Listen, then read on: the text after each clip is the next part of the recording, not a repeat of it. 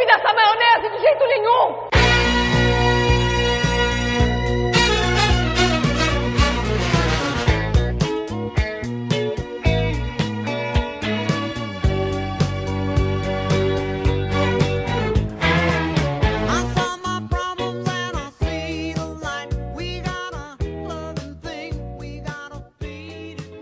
Esse é o podcast, meu nome não é Eu sou a Jéssica. Eu sou a Patrícia. E sejam muito bem-vindos a mais uma edição do nosso programa, depois de um hiato de quanto tempo? Vários meses. Vários meses. A gente tá muito feliz em estar de volta, com um microfone novo, Com né? som novo, Com som qualidade novo. nova. E hoje a gente tá aqui para falar de um tema bem atual, que é sobre a novela que tá no ar agora no horário nobre, que é a Dona do Pedaço do Valcir Valcir Carrasco.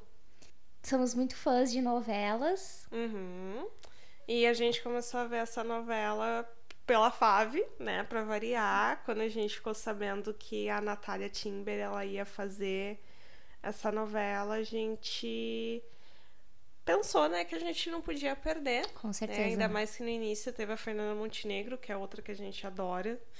Muitas, muitas, muitos atores veteranos, né? Assim, quando, quando logo que as chamadas começaram a dar, eu lembro que eu fiquei abismada, porque numa novela tu tinha o que? Beth Faria, é, Rose Campos, Tonico Pereira, Marco Nanini, que são atores assim mais velhos, né? Atores assim da velha guarda, Nívia digo- Maria. Nívia Maria, atores da velha guarda, digamos assim, que, que né, incorporam, dão um caldo, né, nessa novela, porque não é pra qualquer um, né? Jussara Freire. Jussara Freire, saudades Pantanal! Saudades Pantanal. Saudades do- Rosa Maria! Murtinho, saudades do meu Pantanal também. Natália do Vale. Natália do Não vamos Vale. esquecer que senão as amigas, né, As, vão, as amigas vão ouvintes vão chateadas. nos matar. Exatamente. Então a gente tinha aí muitos nomes, né?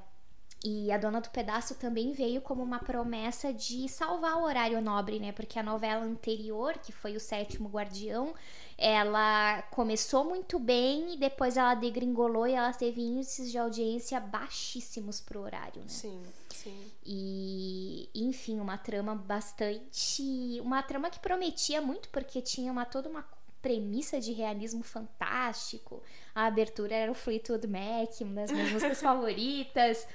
E Um aí, gato. e aí, né, picolé de chuchu, Marina Rui Barbosa com Bruno Gagliasso. Foi, foi difícil Acho engolir. que não deu muito certo. Foi difícil engolir essa novela. E por incrível que pareça, a dona do pedaço, ela conseguiu recuperar, né, a audiência do horário nobre. Hoje essa novela ela tá batendo entre 30, de 30 a 40 pontos em São Paulo e no Rio. Isso E- é muito alto. Exatamente, isso para uma novela é, é bastante alto, mas se a gente pensar que Vale Tudo teve quase 90, teve quase 100, eu acho que Vale Tudo atingiu 100 pontos de audiência Acho no dia da chegou. Não, no dia da morte da Odete Reutemann, não foi. Acho que não. Eu tenho Mas, mas, mas foi muito. A confirmar, a- a fatos a confirmar. E Mas a audiência era muito alta. Era, era uma coisa absurda, assim. com, com certeza. E hoje a gente tá aí falando em Vale Tudo, né? A gente pode começar comentando das inspirações dessa novela, né? Que Valcir Carrasco não tirou a ideia do além, né? O Valcir, é, ele bebe de várias fontes, né? A gente levantou e apurou algumas coisas, porque como fãs de cinema, a gente consegue ver vários elementos ali. A gente vai falar de alguns, mas são vários elementos que podemos dizer que são extremamente clichês, né? E que faz parte, assim, da teledramaturgia, faz parte de da, da história do cinema. Então, várias, vários plots, várias coisas que ele aborda ali, a forma que ele conduz, já é uma coisa que a gente já conheceu, a gente já viu em outros lugares. Lugares, né? Eu acho que não tem problema, não, não há problema em ser clichê, porque eu acho que o Uhum. clichê, ele. Se ele é um clichê é porque ele funciona. Eu acho que depende de como tu usa esse clichê, né? Por exemplo, Vale Tudo, que foi essa novela que a gente comentou anteriormente, de 1988, é uma grande inspiração do Valcir, né? E ele ficou bem brabo quando um jornalista apontou isso pra ele numa coletiva de imprensa, inclusive, até. Né? Porque Vale Tudo é, é uma novela do Gilberto Braga e o ponto central dessa história é, né, o conflito entre uma mãe e filha, entre a Raquel, que é, é interpretada pela Regina Duarte, e a Maria de Fátima, que é interpretada pela Glória Pires. E ambas representam valores completamente distintos, né? A Regina Duarte era uma mulher super trabalhadora e que no começo da novela ela era guia turística. Ela meio que ela toma um golpe da filha, que é super interesseira, quer ser rica, quer subir na, na vida, e aí o título, enfim, vale tudo. Será que vale tudo pra subir na vida mesmo, inclusive passar a perna na mãe? E aí, no, ah, no fim das contas, a Raquel constrói um império depois, mais, mais adiante na novela, de restaurantes. E a novela gira muito nessa nesse conflito, né, entre elas. E é muito interessante também porque eu acho que a Vale Tudo é uma novela atemporal, porque ela constrói muito bem os personagens, né? Não sei se tu concorda comigo. Sim, não, toda a vida. É, é, eu sou uma fã do, do Gilberto Braga e, e por mais que, que tenha passado os anos, eu acho que a, uma coisa ele não perdeu, assim, que é a construção das personagens dele, né? Ele tem personagens que são bem complexas, que têm histórias, eu acho que bem determinadas, que eu, é um ponto que eu observo que falha no Valcir Carrasco, assim. Ele, é, a gente pode dizer que existe personagens deles que, que tu vai descobrindo coisas e são meio inconstantes, assim. Tu não tem uma linha muito tênue, né? Entre, entre uma atitude e outra e sei lá, eu, eu não gosto muito da, da construção narrativa no geral dele. Eu prefiro de outros autores, assim. O que eu, que eu acho que o Gilberto Braga criou em Vale Tudo foi, foi uma foi uma identificação entre aquele conflito da, da Raquel e da Maria de Fátima, né? Eu acho que assim, a Maria de Fátima foi uma vilã muito carismática, né? Uma vilã que a gente ficava brabo com o que ela fazia, mas eu acho que ao mesmo tempo tinha uma coisa muito melancólica, a gente conseguia entender de onde que vinha esse desejo. E, e a gente via que ela não estava muito à vontade com algumas coisas que ela mesma fazia. Ela sabia que ela estava fazendo errado, porque no fim das contas eu acho que ela tinha uma certa pena da, da mãe dela, né? E nesse aspecto eu super concordo contigo. Eu acho que o Gilberto ele constrói muito bem os personagens, né? Tem, tem um arco narrativo, né, que a gente pode falar, Aham. né? E o, o- já o Valcir, bom, né? Vamos comentar aí mais pra frente, Uhum. né? Por enquanto estamos falando das inspirações, mas eu acho que, que os personagens eles eles são incoerentes dentro do seu próprio universo, sabe? Sim. E Isso é um, acho que um dos maiores pecados em qualquer tipo de história, seja é, dramatur teledramaturgia ou não, sabe? Uhum.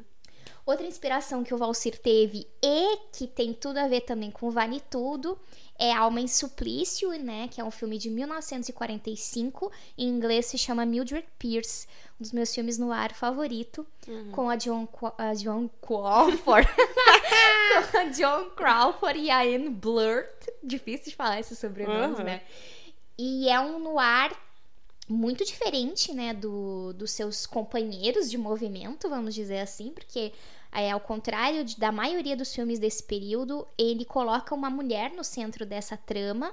Essa mulher, ela vai fazer de tudo pela filha dela, né? Ela, ela acaba enriquecendo com uma cadeia de restaurantes nos Estados Unidos em plena recessão econômica. Então é, é um filme que fala muito sobre o sonho americano também.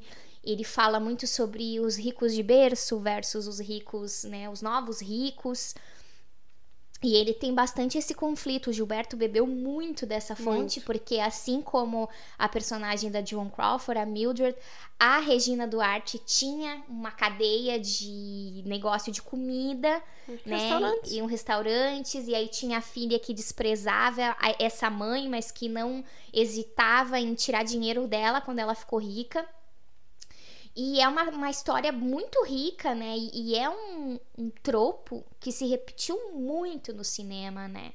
A gente tem um outro filme que eu, enquanto eu fazia a pauta pro podcast, eu me lembrei, que foi, acho que até a gente nem comentou sobre esse filme, eu não sei se tu viu, que é o Stella Dallas, Mãe Redentora, que é Não um vi. filme de 1937 do King Vidor com a Barbara Stanwyck, maravilhosa, uma das minhas atrizes favoritas da do Hollywood, que é um filme também que fala muito sobre essa relação da maternidade, né? Ele, ele vende uma ideia é, da maternidade como redenção, né? Tem, tem aí os seus problemas, é um filme que eu acho que envelheceu muito mal, mas que ele também carrega toda essa coisa da riqueza, né? E, e da, dos papéis sociais, porque a Stella Dallas, que é a Barbara Stanwyck, é uma mulher muito mal vista na sociedade, ela se comporta um pouco como a Maria da Paz, a Juliana Paz na novela, ela berra, ela se veste mal, ela faz uma série de coisas e a filha dela acaba pagando por isso no filme, né? Então a filha dela é meio que condenada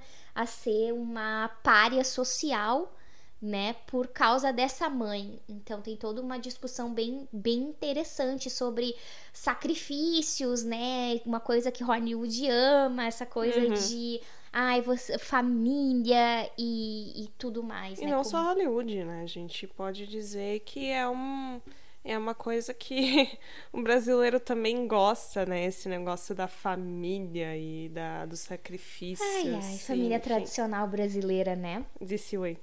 E aí a gente entra agora de fato, né, na, na novela mesmo, né, com todo, com todo esse repertório, o Valcir também pegou, segundo uma entrevista que eu li da Veja, ele bebeu também, diz ele, da fonte do melodrama de Downton Abbey, eu acho até meio ofensivo. Eu não vi Dalton Webb. Eu vi, eu acho até ele meio ofensivo com os roteiristas da série dizer isso, mas palavras de Valcir, que ele se, ele se inspirou, né?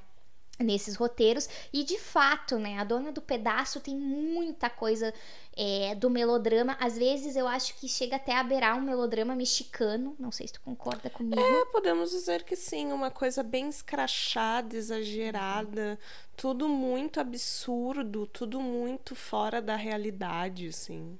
É, realmente, é, concordo contigo. Eu acho até interessante, assim, porque toda ele pegou essa fórmula do melodrama e ele transformou num produto extremamente rentável, né? Uhum. Que, como a gente falou, tá dando uma das maiores audiências dos últimos tempos, né? E isso é bem interessante em termos de, o que, de pensar o que, que as pessoas gostam de consumir hoje em dia, né? Uhum, não, toda a vida. Como é, é 2019, né?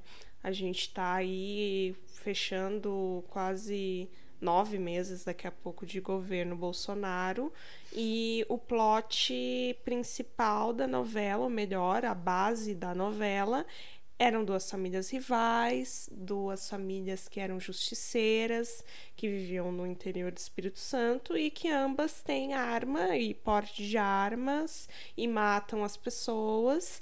E até é, interessante como ah, é perfeitamente normal é, porque ali de- na terra, né, é permitido por lei até hoje, antes de toda essa mudança no, no código de, de armamento, é permitido por lei que tu tenha arma dentro da tua propriedade.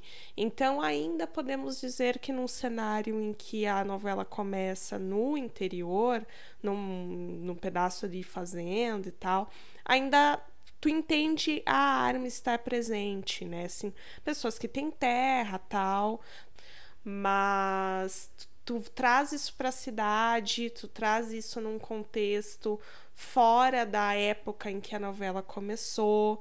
Então, assim, tu, tu vê muito que é muito Brasil 2019, em que as pessoas elas resolvem tudo na bala. É normal tu ter uma arma na cintura, então tu vê várias situações na novela em que as pessoas estavam armadas e que elas mataram, elas tentaram matar, e isso é naturalizado de certa forma. Com certeza, eu acho que, de um modo geral, a violência é muito naturalizada em A Dona do Pedaço, né? É engraçado como o Valcir Carrasco, ele pegou Romeu e Julieta, né? E ele ressignificou isso pro Brasil de 2019 que tu tá falando, né? Eu, eu não acho que seja nenhuma coincidência a gente estar falando da revogação do Estatuto do Desarmamento e ter uma novela em que tu vê a Fernanda Montenegro Uhum. é, fazendo uma chacina, né? Na novela. É, e daí assim, eu poderia tirar isso como uma crítica caso a gente estivesse falando de outros autores. Só que quando tu traz uma. A gente foi atrás para ler reportagens sobre o Valsírio, o que ele fala, e eu, aqui ele atribui o sucesso da novela, e a frase dele é: a, a minha novela representa o politicamente incorreto, porque na sociedade ahn, as coisas acontecem assim e é assim que eu vou retratar. Então, hum, ele deixa claro que não, ele não está fazendo um protesto. Ele está representando o pensamento conservador, racista, o pensamento da pessoa que resolve tudo na violência.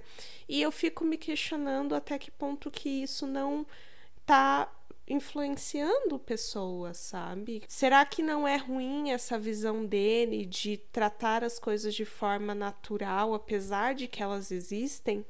Sendo que é, é que é uma visão minha, que eu acho que também é da Jéssica, que quando tu tem uma, uma um local de fala, tu tem que tentar é, usar esse local de fala para criticar e mostrar que aquilo é errado. Só que o problema do Valsir, e eu trago um ponto, daí eu já abordo outras coisas, no caso do racismo, por exemplo, teve uma cena que, tipo, ele jogou do nada uma frase na boca da personagem da Natália, a Gladys, ela falando do cabelo de uma personagem negra. Foi isso, sabe? Aí tu vê a crítica dele social, racista, etc., foi em uma frase, em um Jesus. momento, em um momento extremamente aleatório. Devo concordar com. E eu me baseio nessa reportagem que eu li do Valsir. Devo concordar que sim, que, que ele não trouxe personagens negros para a novela em papéis de serviçais. No entanto, a gente. Eu posso dizer que parece que tem uma cota, sabe? Uma cota em que existe meia dúzia de personagem ne- personagens negros que não têm papéis muito centrais, apesar dele atribuir a Gilda, que é essa moça negra que eu disse, o papel de antagonista. Ela não é, porque a vilã da história é a Jo. Então ela não tem um grande papel dentro da, da novela, né? E então, sei lá, eu acho que é muito pobre, é muito pobre as abordagens. Ele abordou também o aborto e também foi uma pincelada assim muito suave e muito que, que serviu de ponte para outra personagem principal da história, porque a Maria da Paz divide protagonismo com a com a Vivi, né? Que é a personagem da Juliana Paz e da Paula Oliveira.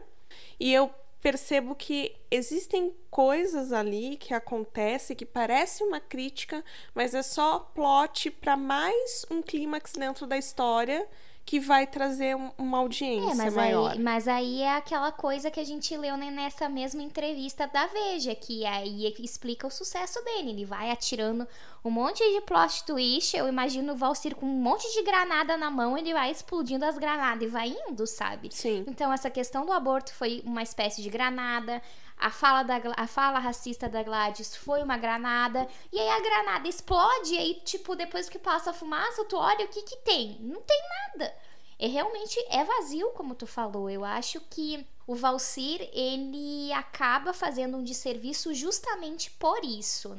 Eu acho que não é porque existe um- nós vivemos num Brasil racista, né, é, LGBTfóbico e, e tudo mais, que a gente vai pegar e vai naturalizar aquilo. Eu já sou team 100% o papel social da novela, sabe?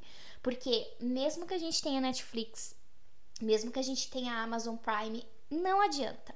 A novela é o que reúne as pessoas na sala.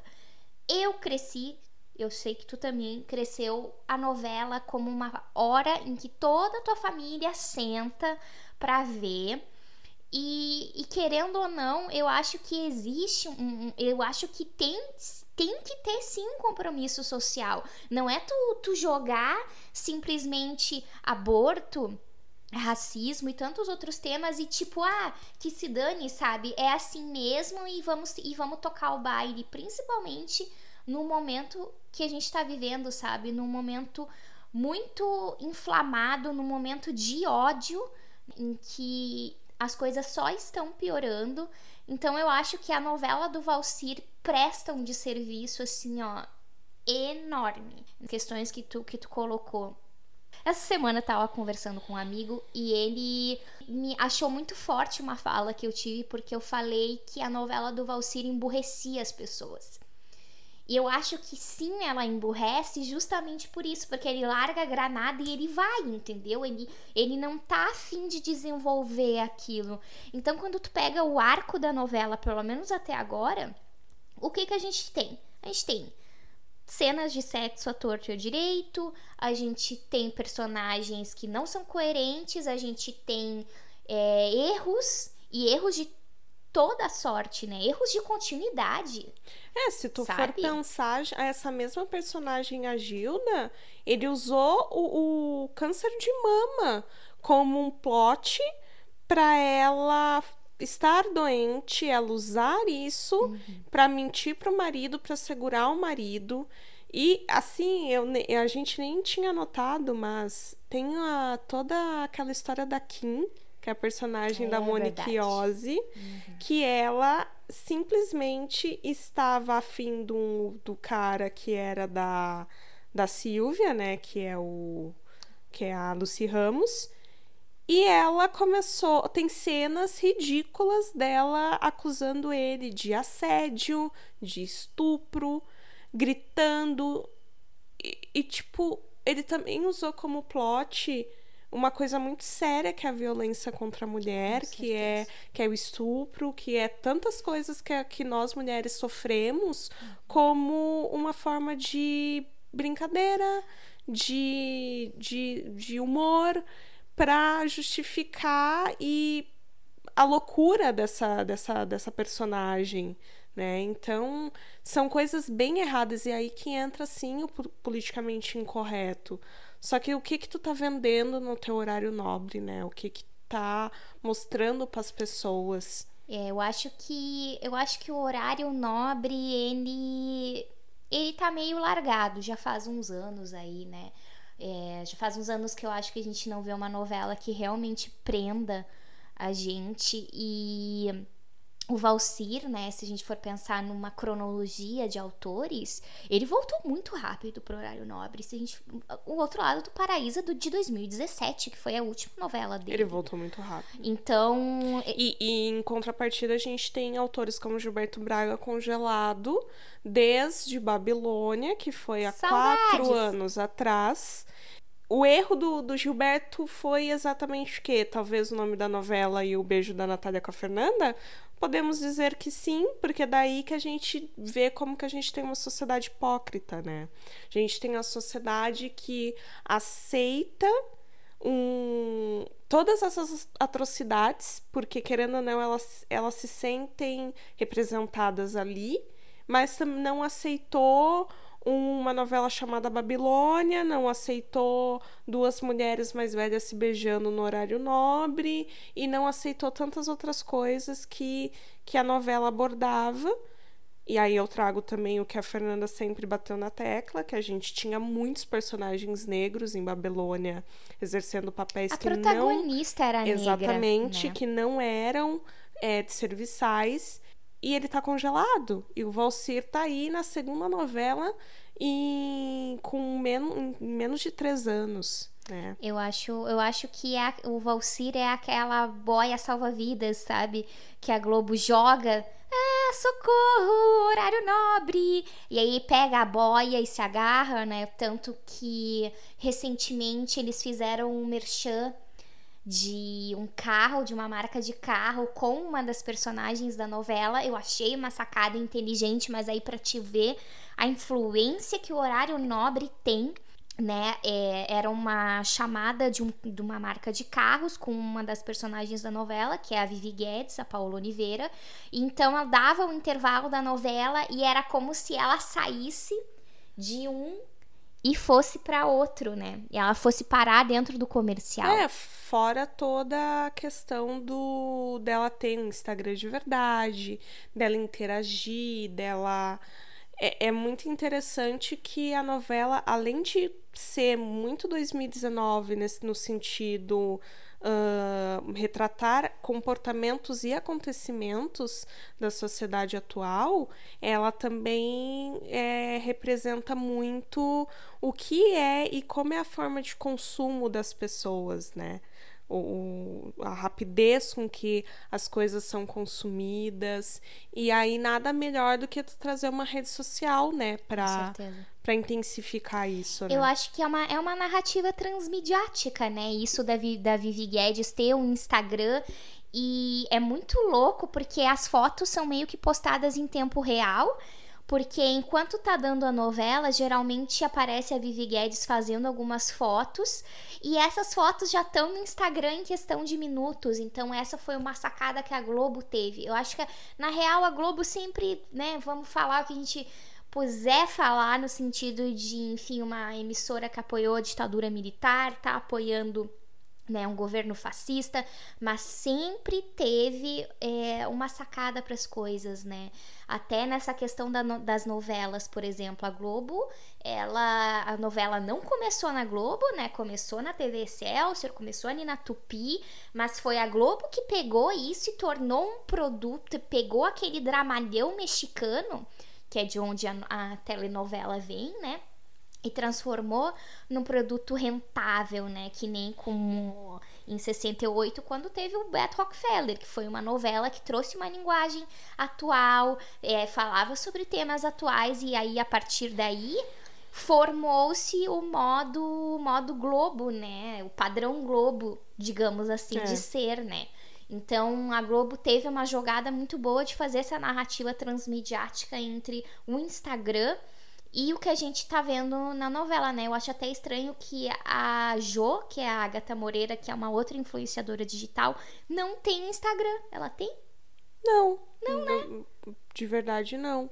Mas é que o, eu acho que é bem isso, assim, ó. O não é o objetivo a Jo ter um Instagram. O É objetivo que ela dela. nunca fotografa na novela também. É, né? o objetivo dela é fazer maldades, né? Com certeza. Aí, pegando outras abordagens rápidas, assim, a gente pode ver outras coisas, né? Então, a gente pode trazer também como o Valcir aproveitou da questão do, da fanbase. Eu acho que é uma novela que agrada muito Fanbase. a fanbase. Não, e é verdade. Vou assim, falar aqui como uma fanbase de velhos, a mim não me agrada. É, mas tem a Natália ali falando boleira toda hora. Boleira. Boleira. Tem a Natália ali falando boleira toda hora, mas assim, se tu for analisar, é uma junção. Nós assistimos por causa da Natália, a fã da a Flávia, beijos Flávia, assiste por causa da Rosa, e tem outras pessoas da, de outras fanbases que assistem por causa de outras atrizes e atores. Tem as pessoas da fanbase Agatha Moreira e Renato Janequini. Sim. Verdades Secretas tá aí, que foi um, foi um produto diferente que o Valcir fez. E o Valcir, ele aproveita muito disso, né? Uhum. O pe- a Paola Oliveira com o Sérgio Guiné? Guizé? Guizé? Guiné? Acho que é Guiné. Não, não, não é Guiné. Acho que é Guizé. Não é Guiné. É Guizé. Tá, que Vamos seja. verificar isso. O chiclete. O chiclete. Na novela também é um, são, são casais que são chipados, que as pessoas torcem. A própria Juliana Paz com o Reinaldo Giannichini remete a, a laços de família. Laços de família?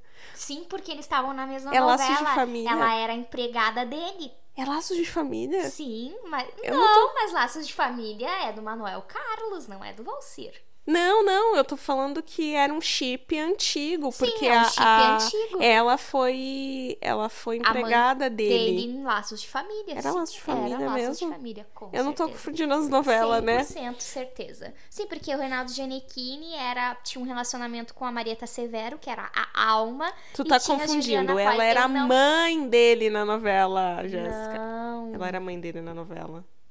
Ai, gente. Ela era a mãe dele na novela. Ela foi amante dele em Verdades Secretas. Ai, será? Sim. Bom, Vai ter por mim. Tá. Vai- vai vai por ser mim. cortado mesmo. Qualquer coisa a gente edita essa parte. Mas enfim, não, ela era a mãe dele. Ah, entendi. E por isso que eu tô, confun... eu tô me questionando se era Laço de Família. Eu tô achando que é outra novela. Ah, eu não sei. Mas uma, uma coisa eu Meu sei. celular está longe, gente, uma tá co- vibrando. Uma coisa eu sei. O Valcir, além dele aproveitar a fanbase, ele é um autor como o Agnaldo Silva que ele aproveita o próprio universo dele. Mas Assim. ao contrário do Agnaldo Silva que bota, que, que fez aquela salada na novela passada, de botar personagens da Indomada. Não sei se tu lembra, porque tu não viu essa novela. Eu via, né, gente? Tava na casa da minha avó e era o que tinha pra ver. Então, mas o Valcir ele traz coisas muito recorrentes. Se tu for ver, por exemplo, a Britney, que é uma personagem de A Dona do Pedaço, tem um porquinho.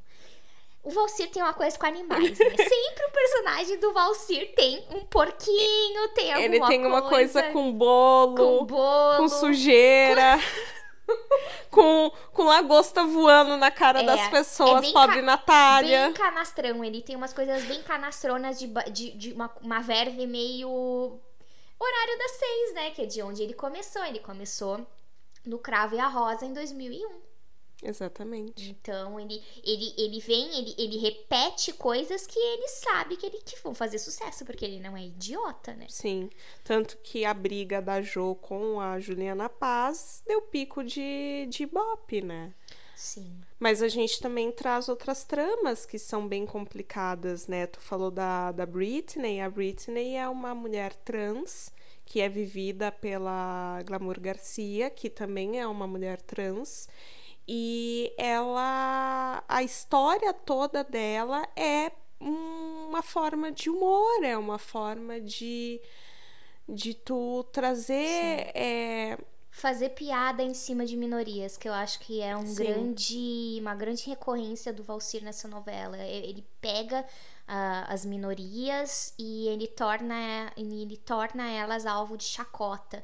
Então é aquela. É, é o Brasil, não só de 2019, né? É, é o Brasil em si, né? O, o brasileiro hipócrita que ele, ele gosta de fazer piada com a pessoa trans, com o LGBT, ele acha a maior graça na novela ver, ver esse tipo de coisa.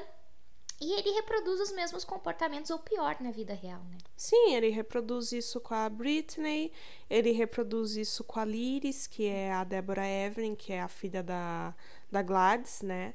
Que também tem toda a trama dela ser uma mulher casada com um cara que é gay. E ela não sabe, ela só fica, ela só se sente abandonada.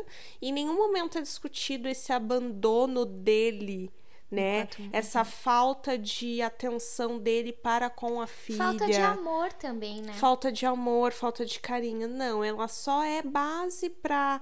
É, ah, a Liris ela está carente, então vamos terceirizar o serviço com essas palavras que foram usadas na novela.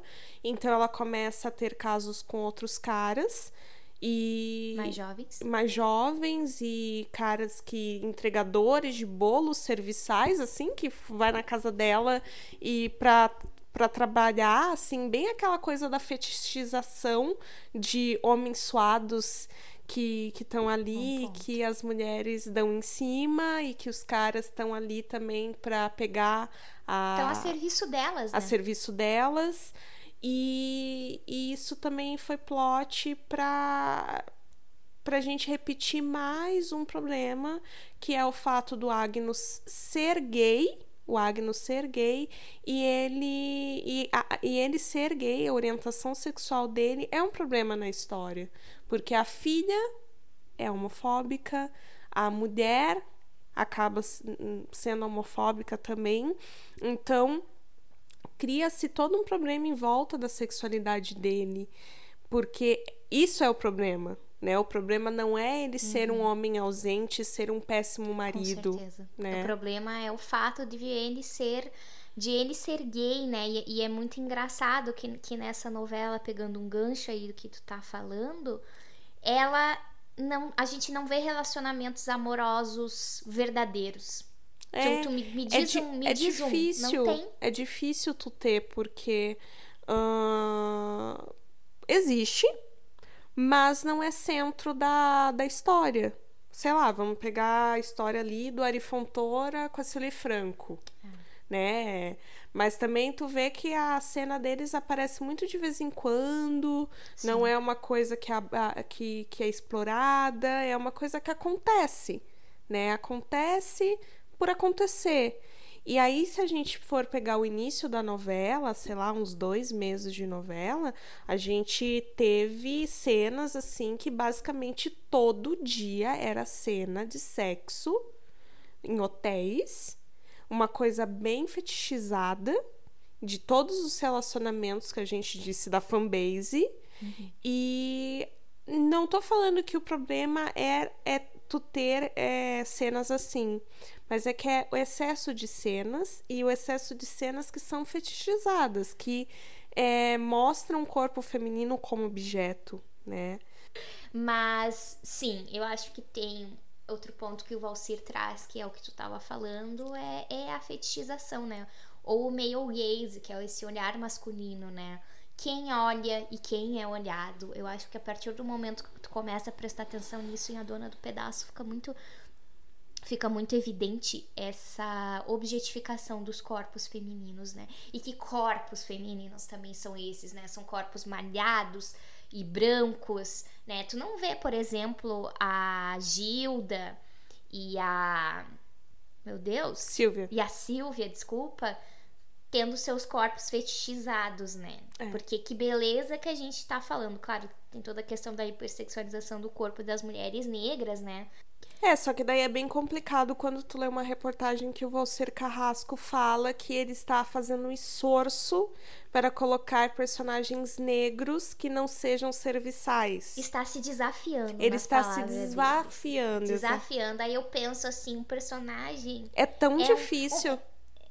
É tão difícil. Eu acho que pra ele deve ser, cara. Porque é muito louco, assim, porque eu sou uma mulher negra, lésbica, e tenho meu cabelo cacheado, né? Não, não, não aliso, nunca alisei, então tenho meu cabelo ah, natural.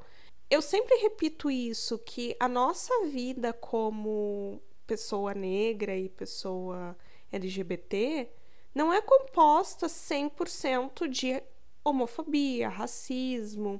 Então, gente, nós somos pessoas normais. Eu não tô falando que não aconteça, tá?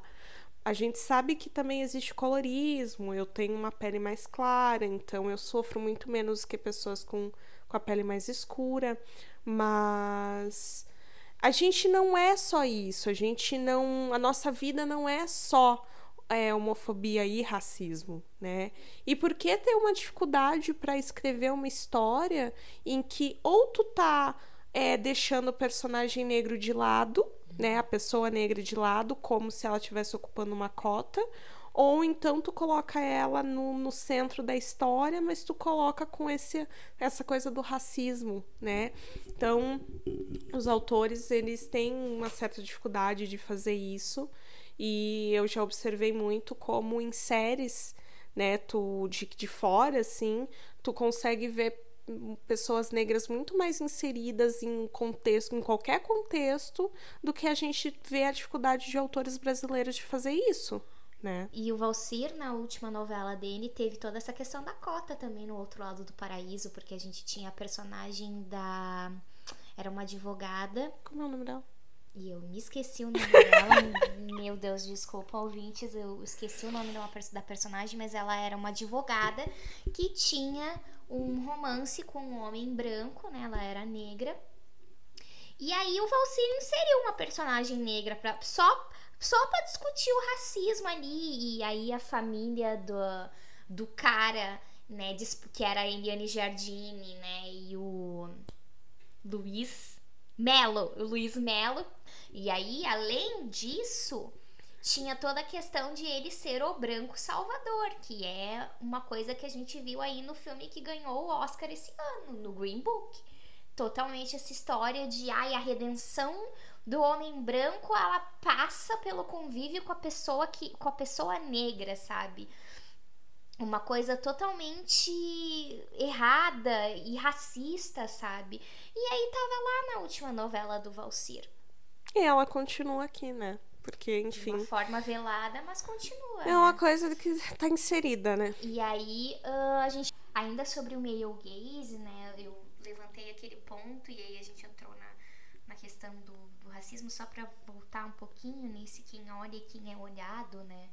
É, nesses corpos que são objetificados, né? Corpos brancos e corpos magros e musculosos e então é, é uma imposição muito violenta também de um padrão de beleza ali e eu acho que isso ainda é inflado pela questão de ser influenciadora digital, né? Porque É, se for parar pra pensar agora, a gente não tem um. A gente tem uma personagem que é gorda, que é a. A Go- Goffman, eu sempre esqueço. é Rose Goffman. É. E eu lembro de uma cena em que a, e ela é empregada da Maria da Paz, e eu lembro de uma cena que a Jo é gordofóbica com ela. Eu acho que em várias cenas ela é É, gordofóbica. e a gente não, não tem outros personagens que, que são gordos. Só existe aquele padrão magro, né? Esguio. E a gente achou que ia começar a ter uma abordagem maior sobre isso, que teve uma cena que foi pincelado, que a, que a personagem da Mel Maia, sei lá, passaria por ah, bullying. Só que ele desistiu dessa trama. Bullying era um bullying né, pelo fato de eles chamarem ela de, de gorda na escola. Isso, ela ia passar por vários problemas assim. E é in- interessante como ele não consegue seguir com determinadas tramas. Ele ia fazer isso, apareceu uma, duas cenas dela sofrendo bullying, e duas cenas depois ela já estava super amiga das mesmas pessoas que xingaram ela, e agora tão amigos para sempre, é o que nós iremos ser. Então, é mais um problema da narrativa, né? Com certeza. É, é uma narrativa que, é, que tem esse olhar predador, que é uma narrativa pobre e que só tá ali, que é o que a gente. Eu acho que é o ponto que vai ficar desse programa, entendeu? Que fica reforçando é, essas coisas: homofobia, é, gordofobia, ah, objetificação, né? Vol- ainda voltando sobre, sobre essa questão da objetificação que eu queria comentar, que me passou pela cabeça agora, isso dela serem influenciadoras digital. O quanto o Valcir pegou isso, entendeu? Porque é a profissão que todo mundo quer ter, é youtuber, é, é ser um influenciador digital e como as redes sociais estão na nossa vida pra né, inflar esse E padrão. não só né? isso, né? Também ele traz essa questão da nova forma de trabalho, né? As pessoas que elas estão desempregadas e elas têm que se virar. E claro, a Maria da Paz é um caso de sucesso, mas existe tantos outros por aí que sonham em ser empreendedores, porque o novo modelo de negócios hoje em dia é ser empreendedor, né? É, enfim. E então a gente tem muito isso, assim, eu acho que, que é, rola uma objetificação ainda maior, entende? Por, por elas serem influenciadoras. E, e é muito interessante, assim, é, pensar nesse olhar. Quem é que tá olhando? É o homem hétero, é o homem branco, e enfim, né? O homem E ocidental. a mulher também, enfim. né? Olha o tanto de galã que tem nessa novela. Mas é que é diferente, sabe? Eu sei Porque- que é, mas eu digo assim, como o Valcir, ele também aproveita. A gente tem ali Malvino Salvador, a gente tem Caio Castro, agora entrou Lucas Luco, agora vai entrar Luan Luan Santana. Santana. Então, assim, são vários outros homens. Sim, mas eu acho que o olhar é diferente, sabe? Eu acho que sim, ele, ele sabe do que, que o público gosta, Sim. né? Mas eu acho que a a- existe uma diferença no Claro que olhar. tem. Quando são os homens, sim, os homens apareceram sem camisa várias Reinaldo vezes já, né? divando. Mandou um oi. Altas Mas- cenas deles jogando champanhe um no outro, tava É, ficando meio mas- estranho é. pro horário nobre. Mas é diferente, porque eu acho que, que até a maneira como elas tiram foto, tu já reparou nisso? Sim. Como as posições são extremamente sexualizadas. É como se. É, é muito. Tem o que eu tava lendo esses dias, que é um texto da Laura Mulvey. Não sei se eu falei o nome dela certo. Mas é um texto sobre justamente isso, sobre o male gaze, né? Quem olha e quem é olhado. E ela falava muito desse voyeurismo, sabe? Do voyeur, tipo Hitchcock, janela Sim. indiscreta, que tu fica ali olhando. É tipo isso, né? Essa janela indiscreta desse espectador, esse homem que olha e ele meio que aquilo está a serviço dele, né? Aí, ao, ao longo de que cinco meses de novela, muitas cenas despropositais de sexo, que tu falou do champanhe.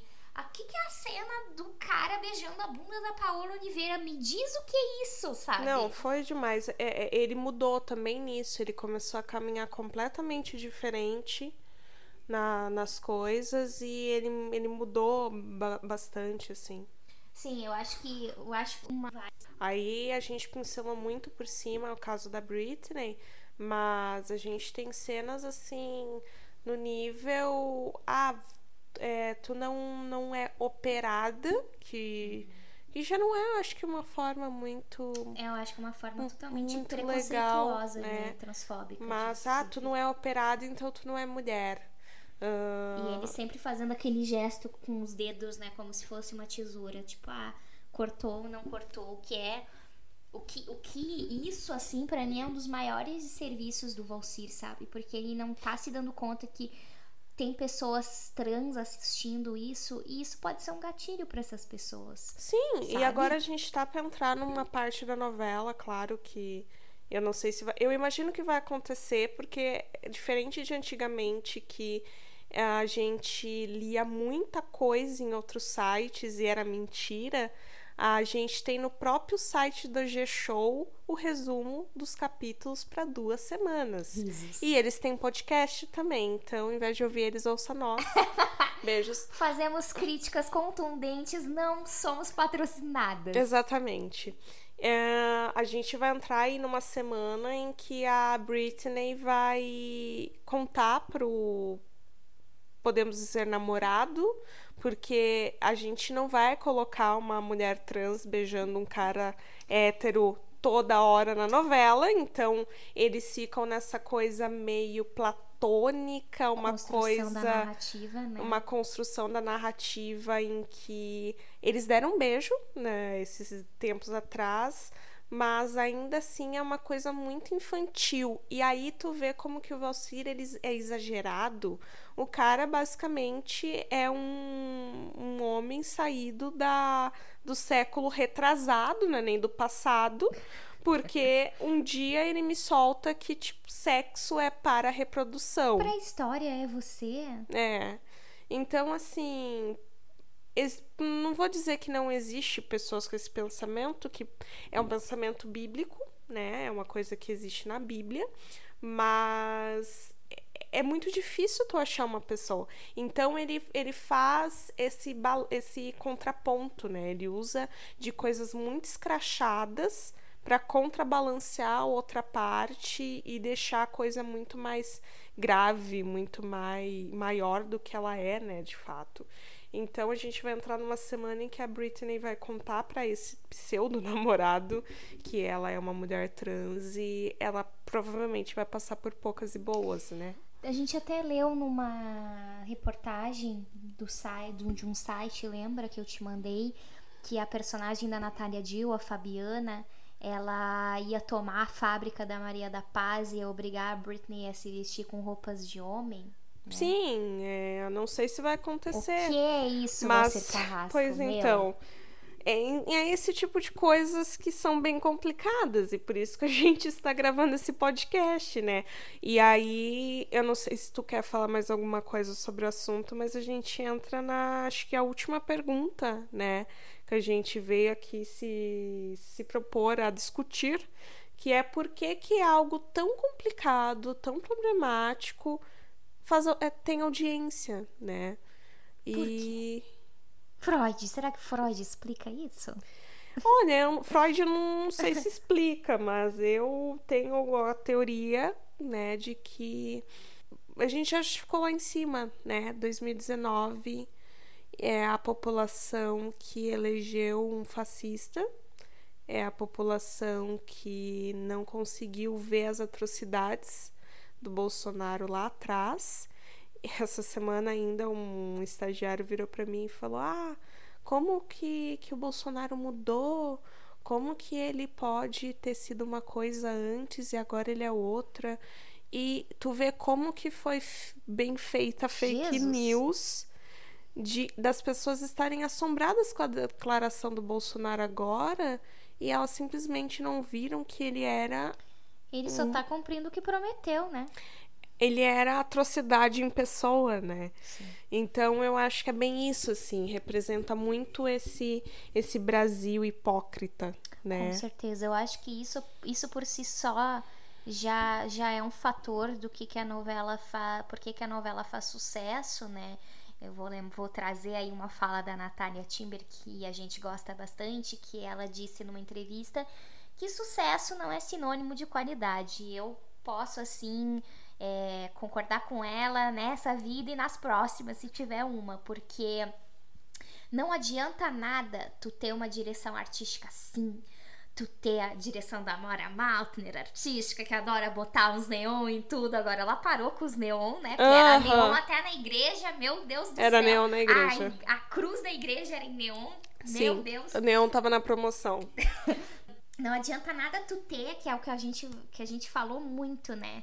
Não adianta nada tu ter uma forma bonita e o conteúdo é vazio, é, um lixo. E, eu, e aí também eu trago outra coisa, né? Eu trago aquilo que eu disse de da informação rápida, né? A informação que, se tu for ver o ritmo da novela, o ritmo da novela é extremamente acelerado, é uma coisa que ah, em uma semana de novela, tu teve a Juliana Paz se apaixonando, a Juliana Paz fugindo, a Juliana Paz ah, sendo jurada de morte, a Fernanda Montenegro dando tiro em todo mundo e, e assim, as coisas elas acontecem muito rápido. Ela é a novela de 2019, é a novela rápida, é a novela que não te faz pensar, é a novela que joga pra ti basicamente só a manchete, que é o que a gente consegue ver hoje em dia, que é a manchete das coisas, né? Então, tu tem várias coisas sendo tratadas ali de forma abrupta, e quando tu vê, tu tá consumindo algo que não dá tempo nem de questionar, porque já tem um clímax da história, já tem a Jo empurrando alguém na frente de um carro, já tem, sei lá, a Natália falando boleira e A Fabiana falando que ela veio do convento. e coisas assim, aqueles chavões e, e não tem conteúdo. Então, eu acho que é isso, assim. Mas aí eu acho que, que, que é uma coisa que eu penso muito e, e que a gente sempre discute, né? A gente tá aí vendo essa novela há cinco meses e há cinco meses a gente tá tentando chegar a uma conclusão, né? Que é tipo, se as pessoas olham séries, por que que a, por que que a novela tem que ter esse ritmo? Eu sei que a gente já falou que é porque a, no- a série é tudo de uma vez e a novela é fracionado, mas não entra na minha cabeça isso, sabe? Não entra, eu não consigo, sabe? E é entender. interessante tu pegar as séries, né? Hoje, uma colega minha do serviço disse que ela viu uma série, que é a La Casa de Papel, e ela lembrou de mim por causa da, da, da personagem. Eu não assisto essa série, mas da personagem que é empoderada, que, que fala muito do patriarcado. E tu vê que é um caminho das séries se adequar a uma realidade mundial de que tem que aceitar as minorias, tem que discutir o patriarcado. E parece que a gente está no século passado, porque tu vê que, assim como essas outras séries elas questionam o que era normal até hoje, a gente tem um autor falando que ele vai colocar o politicamente incorreto porque o Brasil é assim, e é isso e ponto, sabe? Só que tu vê essas mesmas séries que discutem várias coisas e coloca o dedo na ferida fazendo sucesso, e também tu tem o, a novela fazendo sucesso. Então eu acho que vai a questão do público, né? Porque se tu for analisar, qual que é o público que assiste novela? O público que assiste novela ainda são as pessoas mais velhas, são as pessoas que gostam muito de novela, mas também é aquele público mais velho, é o público que, que a gente ouve a desculpa de ah, mas é porque ele tem 60 anos, é difícil fazer a cabeça dela mudar. Ou dele mudar. Pode ser preconceituoso, pode É, ser. tá autorizado Tá. ser tudo.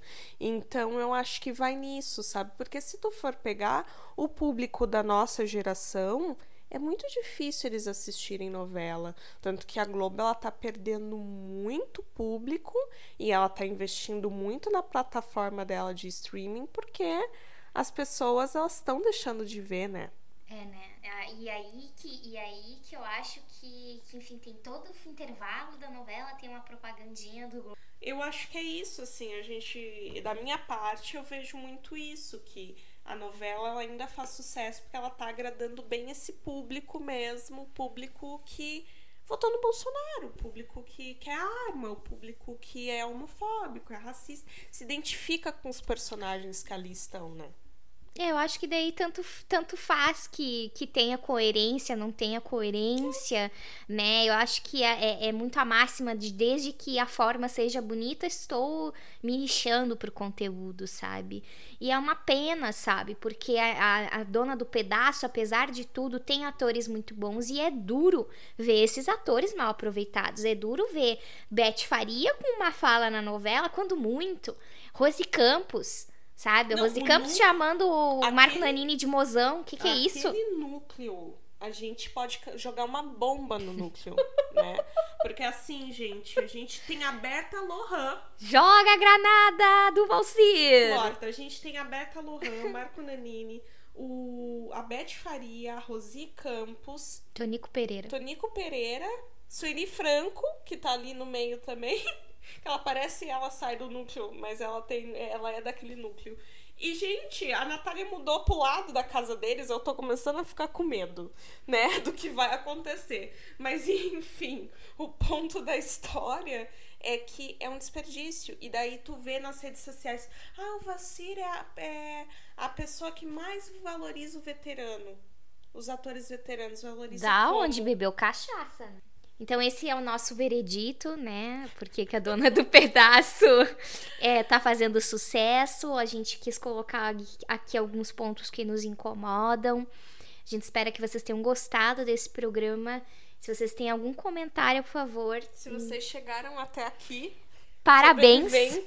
Parabéns. E né, comentem é, no nosso Twitter, que é arroba Elisa Podcast. Ou então no Medium, que a gente tem um Medium onde a gente coloca todas as referências das coisas que a gente disse. E é isso aí. Foi um, foi um prazer estar com vocês. E até a próxima. Até a próxima.